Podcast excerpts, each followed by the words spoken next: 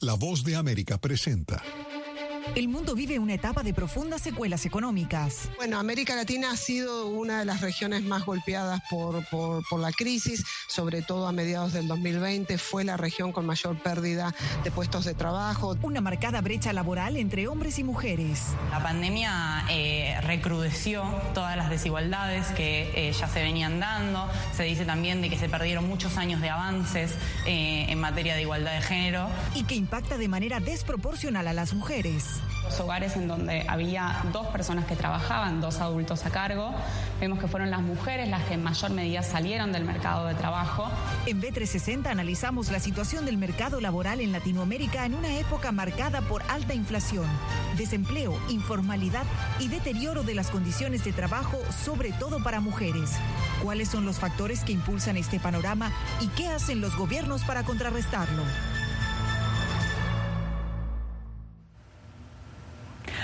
¿Qué tal? Les saluda Belén Mora y bienvenidos a B360.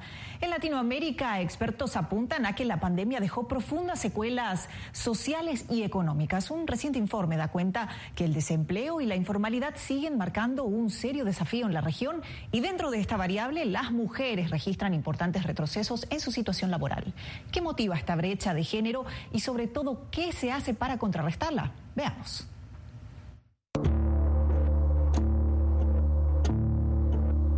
En su último informe sobre América Latina, la Organización Internacional del Trabajo informó que la desocupación en la región llegó a 7,9% y regresó a los niveles previos a la pandemia. Finalmente, una tendencia positiva representa una reducción respecto de la tasa del 8,7% que registraba la región en promedio en el primer trimestre del año 2019, o sea, previo a la pandemia. Al mismo tiempo, la propia OIT advirtió que el panorama puede volver a empeorar con mayor informalidad y pobreza laboral. Según el organismo, este fenómeno es impulsado por el bajo crecimiento económico de la región y la crisis global que frena la recuperación latinoamericana. Bueno, América Latina ha sido una de las regiones más golpeadas por, por, la crisis, sobre todo a mediados del 2020. Fue la región con mayor pérdida de puestos de trabajo, de horas trabajadas. Dentro de todo este contexto, un elemento negativo sobresale del resto, la brecha de género. El último informe de la OIT arrojó que en la región el índice de desocupación de mujeres asciende al 9,6%, mientras que los hombres es de 6,3%. En otras palabras, las mujeres acceden a menos empleos que los hombres. ¿Cuáles son los motivos? lo que observamos a nivel regional es que las mujeres enfrentan mayores restricciones para entrar a la fuerza de trabajo y cuando ingresan a la fuerza de trabajo tienen mayores restricciones para encontrar una, una ocupación. A mediados más o menos del siglo pasado, eh, hay un aluvión de mujeres que empiezan a insertarse en el mercado laboral y en esa participación hay un montón de adaptación que no, que no llega a, concretarse para, para, lograr condiciones de igualdad. Principalmente em, el hecho de que este aumento en la participación no se da en consonancia con una redistribución de las, de las tareas de cuidados. Durante la pandemia la inequidad laboral por cuestiones de género se profundizó y en el mundo más de 2.400 millones de mujeres en edad de trabajar dejaron de tener las mismas oportunidades económicas que los hombres, según estadísticas publicadas por el Banco Mundial. La pandemia eh, recrudeció todas las desigualdades que eh, ya se venían dando. Se dice también de que se perdieron muchos años de avances eh, en materia de igualdad de género. Y mientras antes una familia con hijos podía llevar a sus hijos a un espacio de cuidado, a un jardín, a la escuela, o lo podía cuidar otro familiar, un abuelo, abuela o algún otro miembro de la familia. Esas estrategias se desarmaron completamente y fueron las mujeres quienes al interior de los hogares debieron afrontar esas necesidades. Entonces lo que vemos es que, sobre todo en los hogares en donde había dos personas que trabajaban, dos adultos a cargo, vemos que fueron las mujeres las que en mayor medida salieron del mercado de trabajo sobre todo pensemos que los sectores más golpeados por la pandemia, que es el turismo y el servicio doméstico, están feminizados, emplean muchas mujeres. Mayoría en las universidades, pero minoría en el empleo. La Organización del Trabajo identificó que las mujeres jóvenes son las que más dificultades tienen para acceder a un empleo e incluso duplican la tasa comparada con los hombres adultos.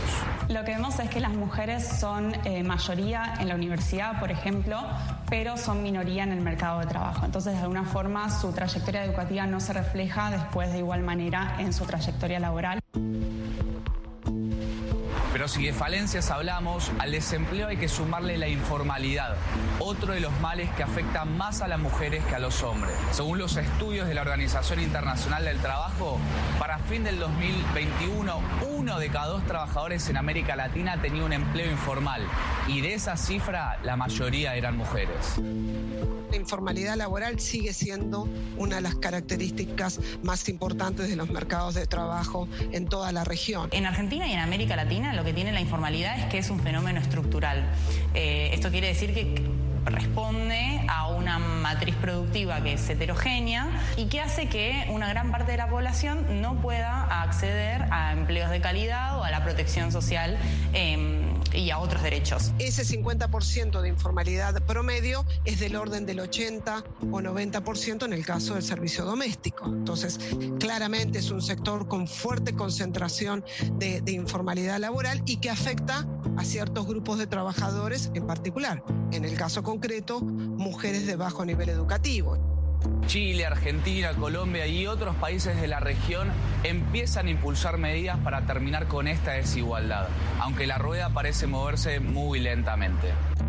A nivel políticas públicas hay mucha desigualdad en cómo se afrontan desde un gobierno a otro, pero un punto que es clave y que desde muchos países se está abordando es justamente el tema del cuidado, pensando en la necesidad de abordarlo como un eje sistémico. Las mujeres son las que en las crisis la pasan peor y esa sensibilidad sí está en los gobiernos, pero bueno, hay políticas que se están desarrollando en toda la región, como por ejemplo los presupuestos con perspectiva de género. Los especialistas señalan que es posible reducir la brecha de género en todos los ámbitos, pero se necesita el compromiso de toda la sociedad y no solo del Estado y sus políticas. Gonzalo Báñez Villar, Voz de América, Buenos Aires, Argentina. Tiempo de una pausa, pero al volver ponemos la lupa en la inflación y su efecto en las economías globales, sobre todo en áreas como la laboral, que había sido una de las más sólidas en Estados Unidos. No se vayan.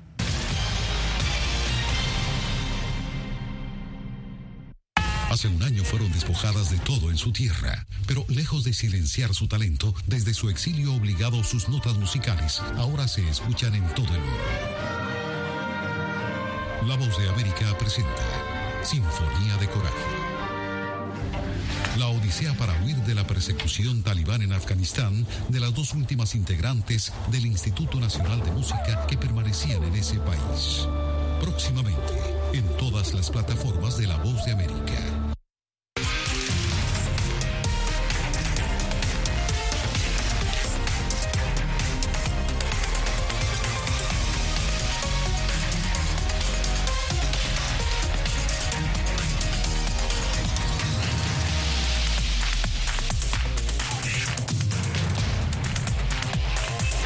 Venezuela 360, cada semana por La Voz de América.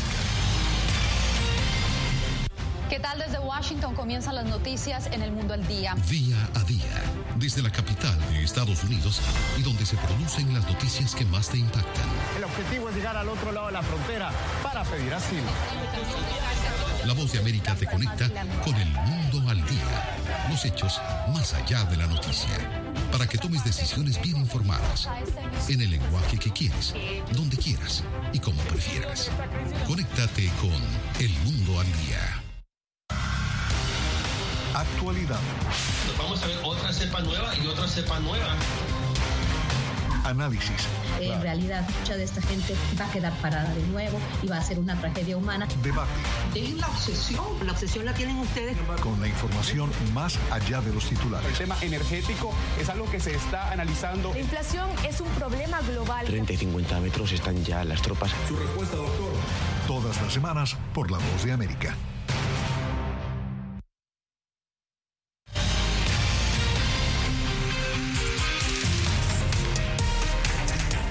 En B360 y tras las crisis sanitarias de los últimos años, repunta ahora un tipo económico que amenaza con descalabrar las economías mundiales.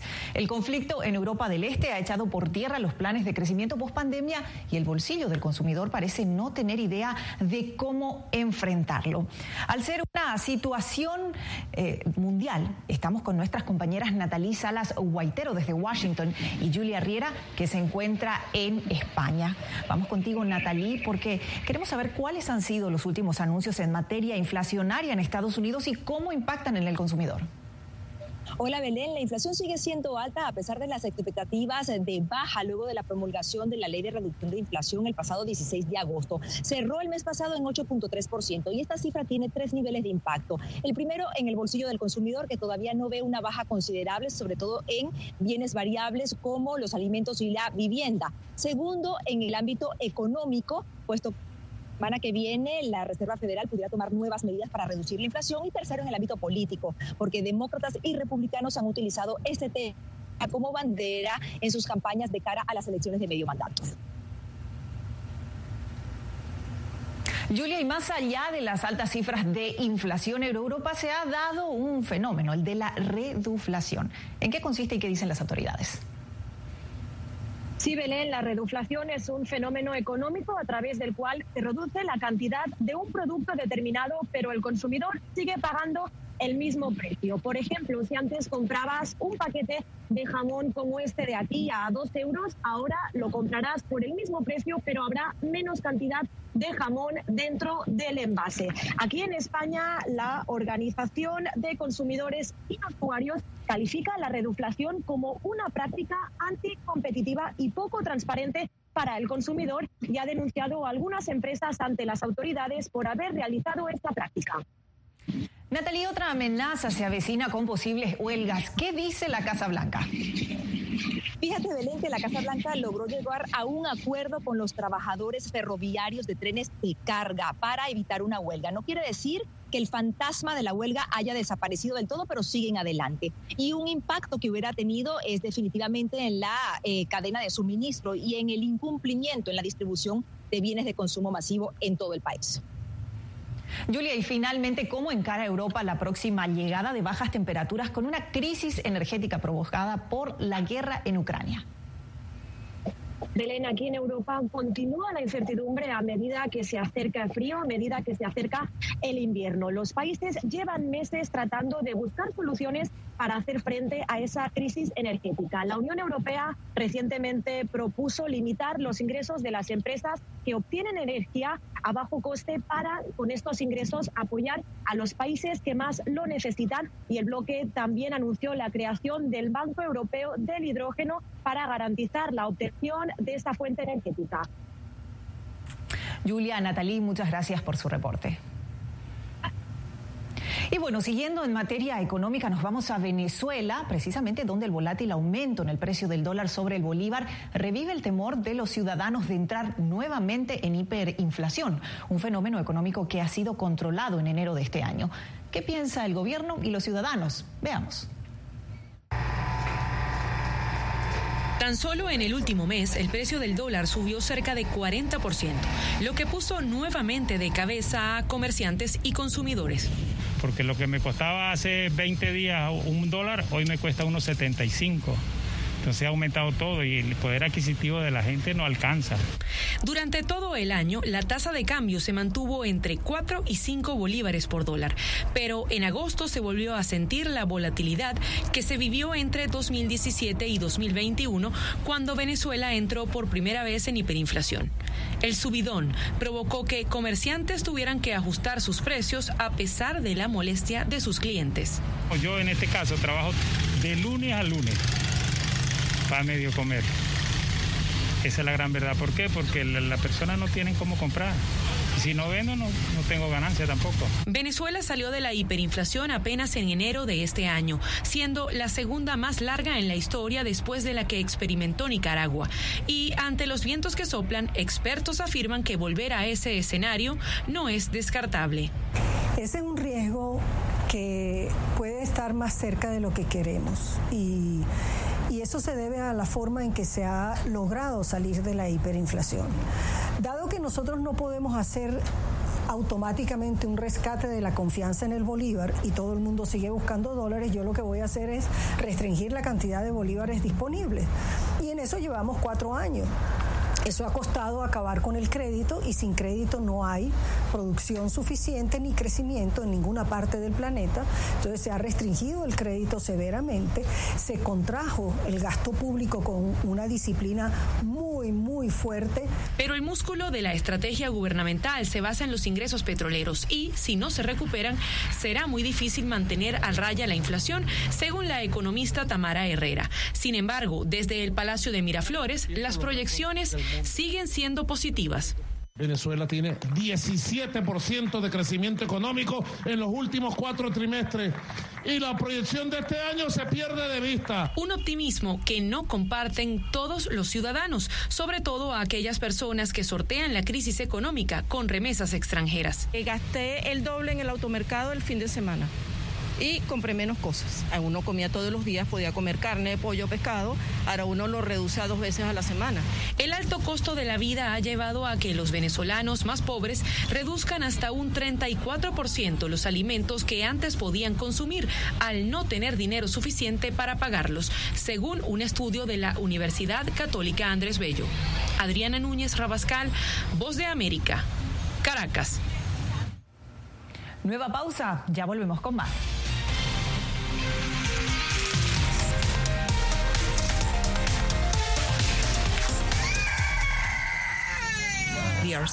Some of them lost their houses uh, during bombardments.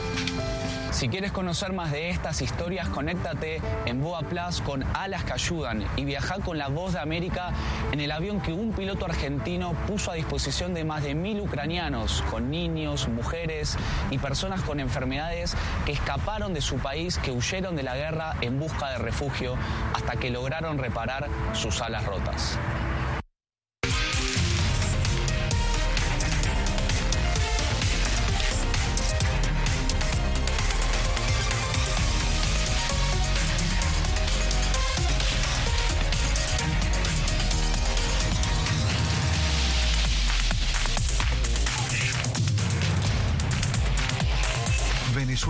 360, cada semana por La Voz de América. ¿Qué tal desde Washington comienzan las noticias en el mundo al día? Día a día, desde la capital de Estados Unidos y donde se producen las noticias que más te impactan. El objetivo es llegar al otro lado de la frontera para pedir asilo. La Voz de América te conecta con el mundo al día, los hechos más allá de la noticia, para que tomes decisiones bien informadas, en el lenguaje que quieres, donde quieras y como prefieras. Conéctate con El Mundo al Día. Actualidad. Vamos a ver otra cepa nueva y otra cepa nueva. Análisis. En realidad, mucha de esta gente va a quedar parada de nuevo y va a ser una tragedia humana. Debate. Es la obsesión. La obsesión la tienen ustedes. Con la información más allá de los titulares. El tema energético es algo que se está analizando. La inflación es un problema global. 30 y 50 metros están ya las tropas. Su respuesta, doctor. Todas las semanas por La Voz de América.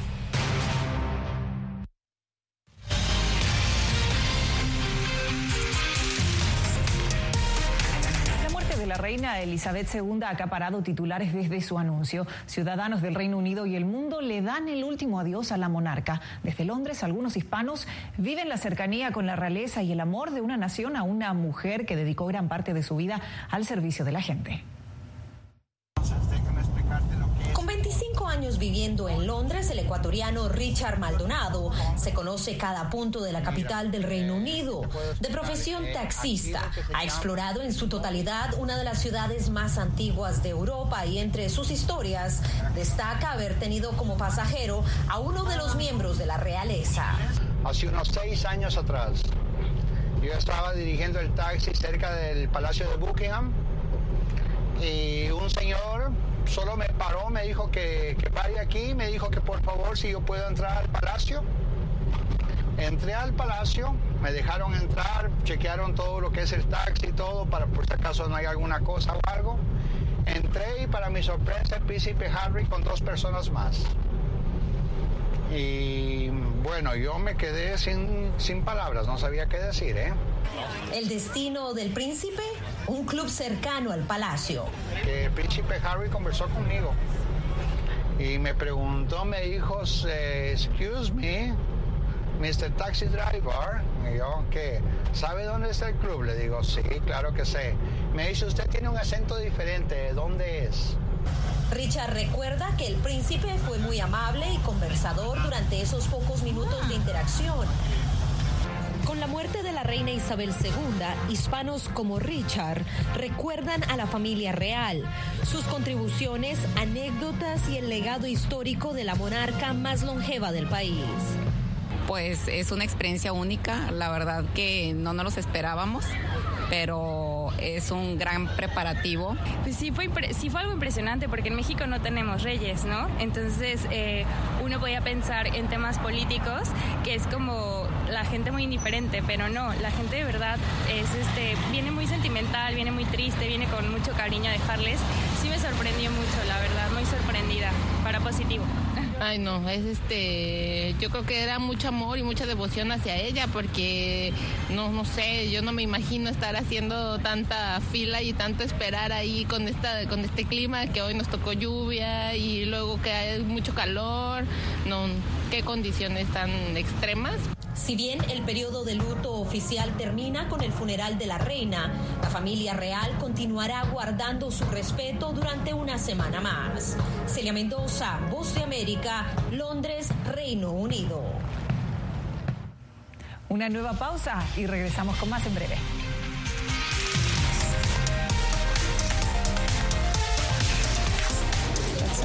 Es increíble. No encuentro palabras para explicar esto. No solamente que no tienen casa, han perdido sus familias, pero han perdido su país. Los pasos de su travesía, sus motivaciones y sueños, ucranianos y latinos, se unen en territorio fronterizo que separa a Estados Unidos y México cuando una era llega a su fin y otra comienza a construirse paso a paso. Vea de frontera a frontera una serie especial de La Voz de América.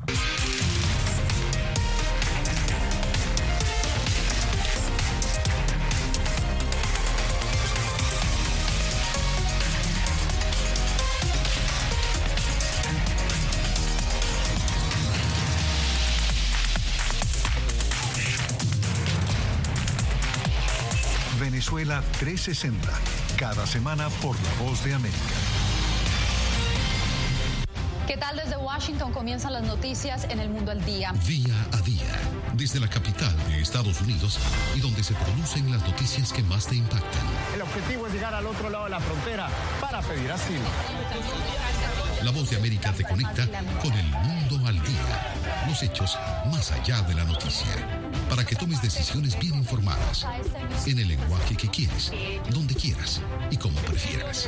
Conéctate con El Mundo al Día.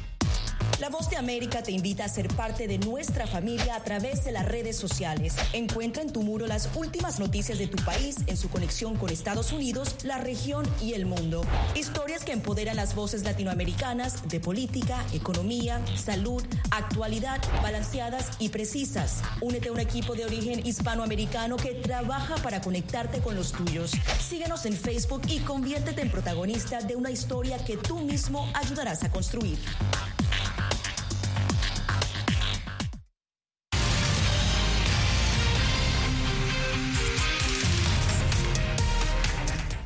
Trabajadora y talento sobresaliente son algunas descripciones que destacan a migrantes venezolanos. En Ecuador, un experto del balompié destaca el ayudar a su equipo a lograr algo más que goles.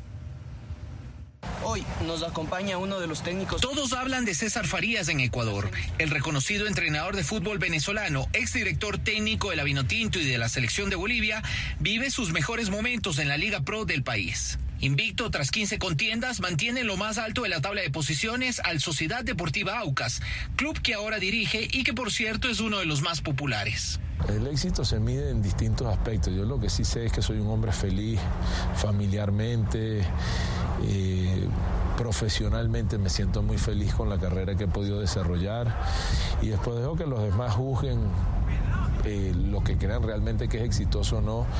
Originario de Huiria, una pequeña población del estado Sucre en el oriente venezolano, César nos cuenta que corrió con una suerte inesperada a su llegada a Quito.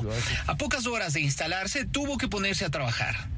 Tras exhibir su talento profesional en al menos medio centenar de países que ha visitado por razones personales o profesionales, es consciente de lo que representa hoy en día la migración de sus compatriotas. Según datos de la plataforma R4B de Naciones Unidas y cerca de 200 organizaciones, al menos 6.800.000 venezolanos han abandonado su territorio. La inmigración es difícil, no es fácil, eh, porque primero tienes que estar acostumbrándote a, nuevos hábitos, tienes que acostumbrarte a nuevas sociedades, tienes que, algunos tienen que traspasar las barreras del idioma, otros tienen que, que trabajar en otros ámbitos que no eran su profesión. Hay personas que la inmigración es por necesidad y las dificultades que pasan, uno lo ve en los distintos países por los que pasa, no solamente en los que trabaja, sino en los que compiten y, ve gente que inmediatamente por la fisionomía, por el acento, se da cuenta que, que es venezolana. Y duele.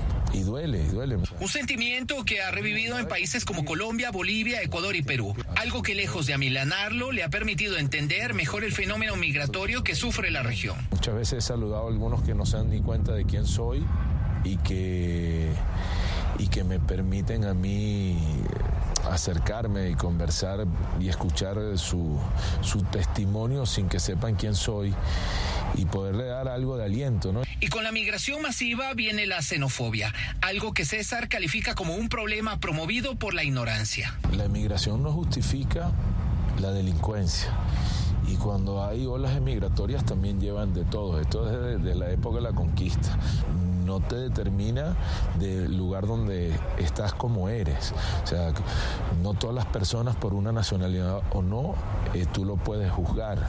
En todos los lugares del mundo hay gente buena y hay gente mala. Hay gente buena y mala en Venezuela y hay gente buena y mala en los otros países. Venezolano de nacimiento, ahora se considera un ciudadano del mundo que continúa con su carrera en el deporte rey con un solo objetivo, dar por primera vez un título nacional al popular Aucas ecuatoriano. Y si bien estos exitosos cuatro meses en el equipo lo mantienen residiendo en la denominada mitad del mundo, dice que aún no sabe lo que el destino le pueda deparar. Néstor Aguilera, Voz de América, Quito, Ecuador. Recientemente la Biblioteca del Congreso de Estados Unidos nombró a una poetisa de raíces hispanas para ser la voz cantante de este género en el país. Una posición con muchas responsabilidades, pero también con un sinfín de oportunidades. ¿Quién es y cuáles son sus proyectos bandera? Aquí les contamos. La Biblioteca del Congreso es el centro de investigación que sirve oficialmente al Parlamento de Estados Unidos y funciona, además, como el Archivo Nacional de facto del país. Cada dos años, un representante de las letras es laureado y este año la autora Ada Limón, de Raíces Mexicanas, ha sido la elegida para elevar la poesía a todas las audiencias del país, una posición que la lleva a revisar el legado de sus predecesores. Y una de las cosas que me preguntaba era cómo le doy forma a esta y cada uno de los poetas laureados me dio buenos consejos y me dijeron, es realmente lo que tú haces, tu trabajo es elevar la poesía. Y con esa misión en mente, Ada Limón intenta contagiar todos los rincones del país con su amor por la poesía. Para decirle a la gente lo que puede hacer, para hablar sobre el poder de la poesía y cómo puedes usarla como una herramienta para reconectarte con tus sentimientos, con tu bienestar emocional, con tu rabia, con tu dolor y contigo mismo. Bible.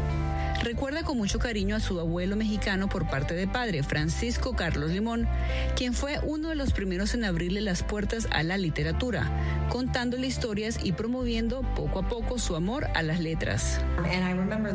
Recuerdo que amaba la poesía cuando era niña. No sé si tú también, pero me encantaba cómo sonaba, incluso los poemas que no entendía. Me encantaba escucharlo. Autores como Sor Juana Inés de la Cruz, una de las mejores rimas que existen. Sin embargo, su camino al éxito estuvo lleno de tropiezos y cuestionamientos sobre cuál es el camino correcto a seguir en su búsqueda de pertenencia.